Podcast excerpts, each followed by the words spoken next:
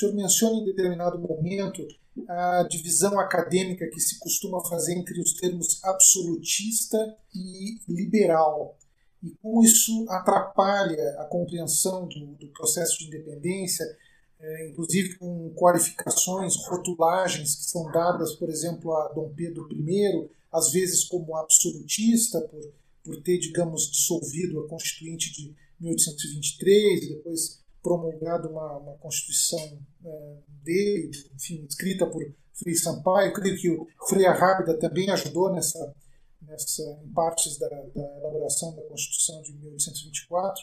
Por vezes também Dom Pedro I é, é, é, rotulado como liberal por ter combatido Dom Miguel, seu irmão, que era enfim, considerado absolutista. Enfim, essas expressões, eu, eu me lembro que em uma parte da sua obra é, o senhor chega a criticar por, por atrapalharem um pouco, talvez fosse útil é, para os nossos espectadores entenderem um pouco isso também, esses conceitos. Isso é um, é um ponto importante é, da obra, e aí vai um pouquinho da expertise que eu adquiri na Faculdade de Letras.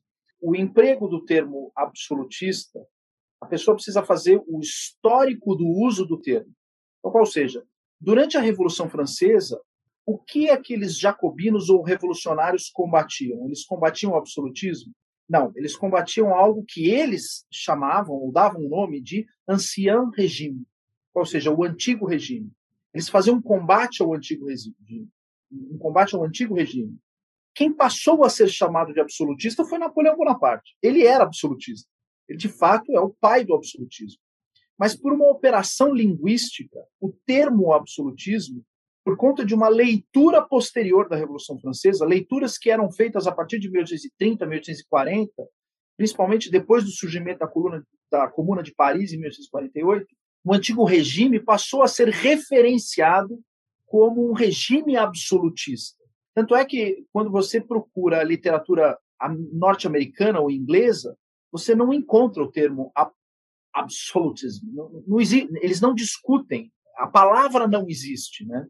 Então, quando a palavra não putz, a palavra não existe no inglês, falei, ah, tem alguma coisa esquisita. Na hora que você começa a ver como o mesmo tema é tratado no vocabulário de outras é, de outros meios acadêmicos, você fala tem alguma coisa de esquisito, alguma coisa de errado aí. Então, qual foi a operação linguística que se fez? Num determinado momento, você passa a chamar o antigo regime de absolutismo para que leitor consiga aceitar de forma bovina que tudo o que vem antes da Revolução Francesa é uma tirania. Então eles vão falar assim, olha, de Constantino até Luís XVI é tudo absolutismo. Da Baixa Idade Média até a Revolução Francesa são todos absolutistas. Carlos Magno é absolutista, tanto quanto Luís XVI era. Então, você faz uma terminologia para se referir ao antigo regime, para que a pessoa que esteja é, com pouca informação a respeito do processo histórico admita que do ano 300, Constantino, até 1789, foram um período de trevas. Então, quer dizer, a gente só teve ditador naquela época. E a liberdade surge a partir de 1789, ao custo aí de umas milhares de cabeças na guilhotina por dia. Então você fala, é ilógico isso aqui. Justamente porque o uso do termo absolutismo ele é um uso é, ele é um uso manipulado. Então, o regime anterior à Revolução Francesa é o ancien regime, é o regime antigo. O regime que surge após a Revolução Francesa, principalmente a partir de Napoleão Bonaparte, é o chamado regime constitucional.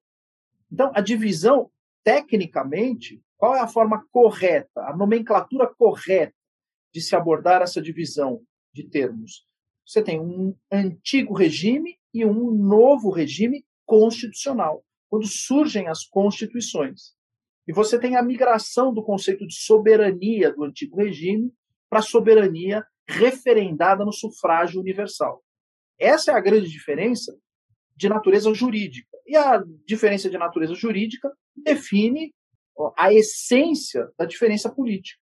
E aí, referir-se ao regime anterior como um regime absolutista é um é uma jogada de marketing né, dos professores de história de cursinho colegial da mais sem vergonha que pode existir, sem a menor sombra de dúvida. Isso é coisa de sem vergonha.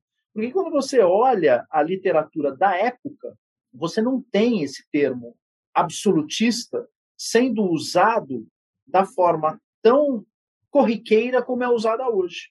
Né? Ao se referir a Luís XVI e seus antecessores, como se parte de um processo ou de uma grande e enorme família de tiranos. Né?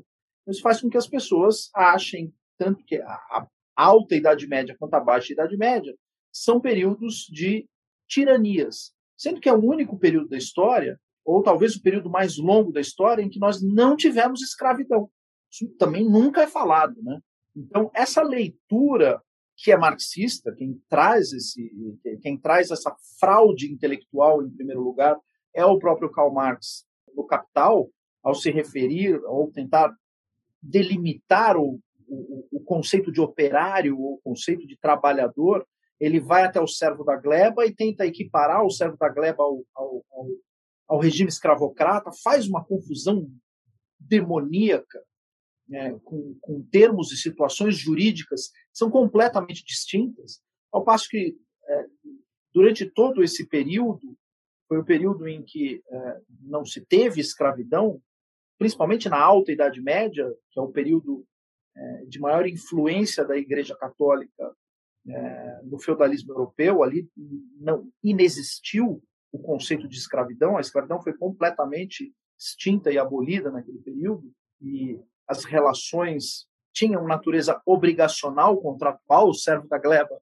tinha uma relação contratual com o senhor, de modo que os analistas do século XIX, tardios, ao se referirem a essa situação como é, herança de um absolutismo, por conta de um rei que reina absoluto e etc., e sempre dando o exemplo de um ou outro tarado ou deficiente mental que possa ter ocupado a cadeira de monarca, como se essa exceção de um ou outro maluco pudesse fazer a regra do sistema. Né? Então, eles definem o sistema por exemplos ad hoc, de um ou outro doido. Né? Coisa que, por exemplo, William Shakespeare vai tratar de uma maneira muito mais profunda. Né? Ricardo III, por exemplo, ele trata de Ricardo III como é, uma exceção na história. Se a gente for ver, Ricardo III é uma ou talvez a exceção shakespeariana na história, daquele que quer ser tirano e falha em tudo. Né? Então, e, e, e exemplos como esse são tidos como a prova de que o regime como um todo era, é, era tirânico. Ou seja, é uma, é uma fraude acadêmica e intelectual das mais profundas e violentas e que no Brasil se, é, se alimenta disso com a maior, é, com, a, com, a, maior tranquilidade. Né? As pessoas literalmente engolem isso com a maior tranquilidade, com a maior passividade, Roberto. É, de fato, é muito interessante essa reflexão eu me lembro assim, eu também fiquei bem impressionado de ao ler algumas notas de rodapé, parecem onde o senhor menciona, contrasta o caráter centralizador do, do, regime bonapartista em relação, em oposição ao caráter descentralizado do, do, regime de Dom João VI, enfim, isso é uma coisa que às vezes existe uma certa confusão, é, eu acho até na própria academia, é, mas é, é, um, é, uma reflexão bem interessante. Eu queria acesse o canal da FUNAG no YouTube, www.youtube.com.br FUNAGBrasil. Lá você encontrará centenas de vídeos sobre política externa brasileira e relações internacionais. Acesse também a nossa biblioteca digital, com mais de 780 volumes para download gratuito, www.funag.gov.br/biblioteca. Acompanhe as atividades da FUNAG Brasil no Facebook, Twitter, Instagram e Flickr.